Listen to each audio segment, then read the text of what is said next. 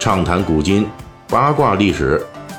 这里是大锤说史电台。我们的其他专辑也欢迎您的关注。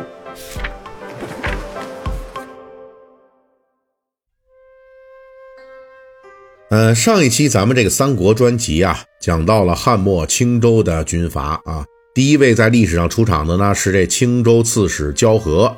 他呢，由于自身能力的局限以及视野的这狭窄，很快就退出历史舞台了。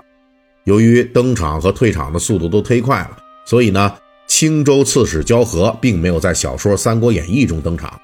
本期我们要介绍的呢，是另一位青州要员，嗯，差不多跟这焦和同期登上历史舞台，同时又在小说《三国演义》中有很多戏份啊。这个人物就是重要人物了，他就是著名的。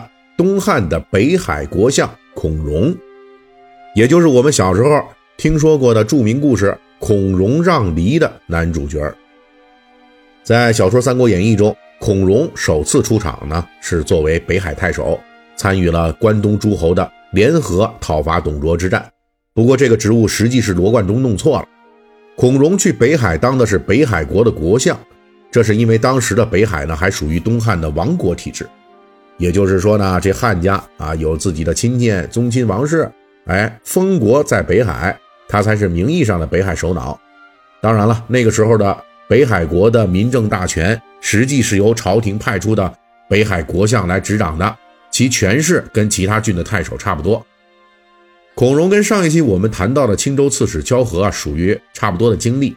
他作为孔子的二十世孙，由于家学渊源和个人才能。在当时属于非常出名的名士，而且他曾经在党锢之祸中，因为掩护名士，也受到过权宦的株连，名气就变得更大了。属于那一波党人中啊最后时刻崛起的政治新星。到公元一百八十九年，孔融被派往青州北海当国相的时候，已经三十九岁了。无论是政治积累还是名气，都已经比较稳定了。不过他去当这个地方长官。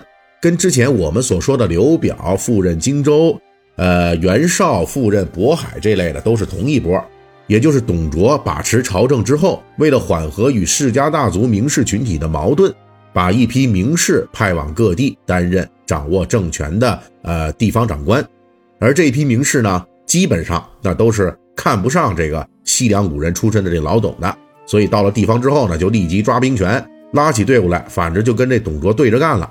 啊，导致了关东诸侯讨伐董卓的这个事件。孔融呢，跟我们上一期推测的和焦和一样，属于这样的董卓昏头之后的外派。只不过孔融这个外派呢，在历史文献上比较清楚，他是因为在朝廷任职期间一直跟董卓对着干，那董卓对他非常不爽，所以呢，外派的时候呢，董卓就顺手给孔融挖一大坑。哎，当时呢，东汉末年的这黄巾军啊。主力呢虽然被东汉朝廷给镇压了，但是各地的势力仍旧很强大，尤其是青州的黄巾军啊，实力更强了。而且孔融去赴任的这个北海国啊，不幸中的不幸，正好处在青州的中央位置。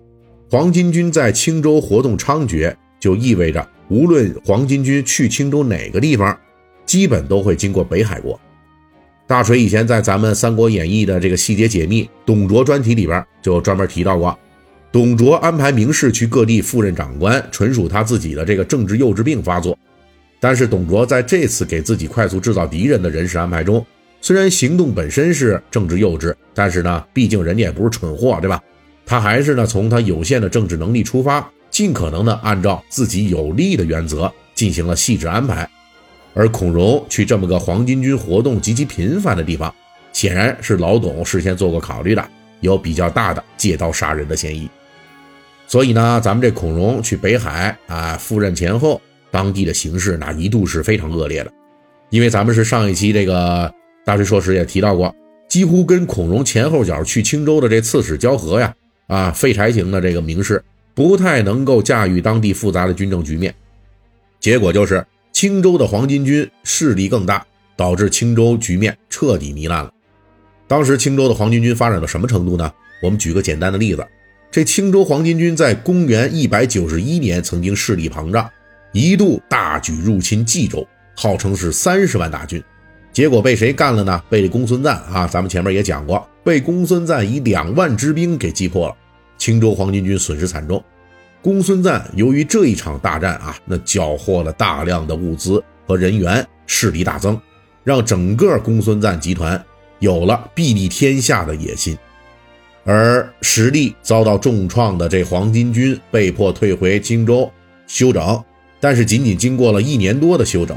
到了第二年年底，也就是公元一百九十二年，这青州黄巾军余部被曹操收编的时候，这黄巾军仍然号称拥有百万之众，当然这里边是包含家属了。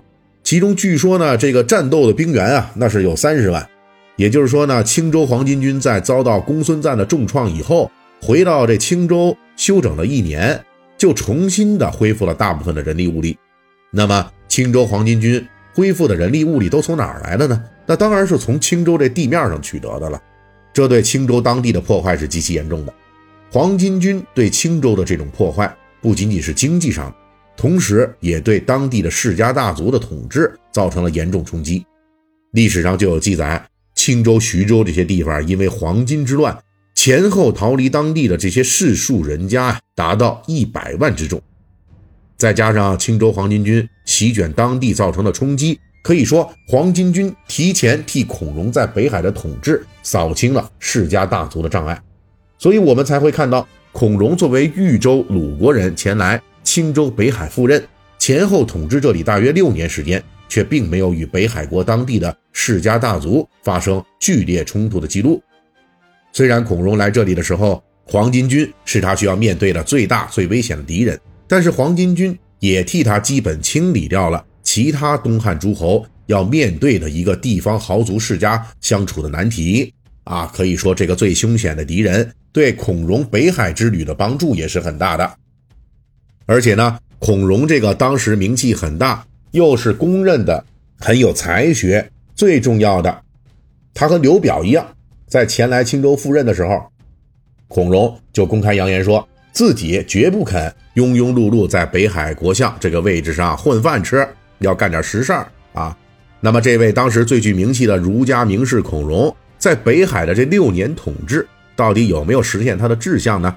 下一期《三国演义》细节解密，咱们继续为您讲述。本期大锤就跟您聊到这儿，喜欢听您可以给我打个赏。